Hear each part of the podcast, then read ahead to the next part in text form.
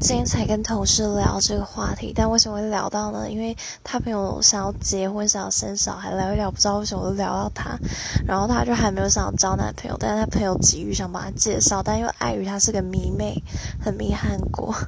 反正就说什么他不努力之类的啊，什么什么，但他就还没有找，后来就给他一个方法，就去咖啡厅坐着，但我就跟他说，到我之前也去咖啡厅啊，跟朋友吃啊，也没有被打散，不可能了。他说没有要。一个人去，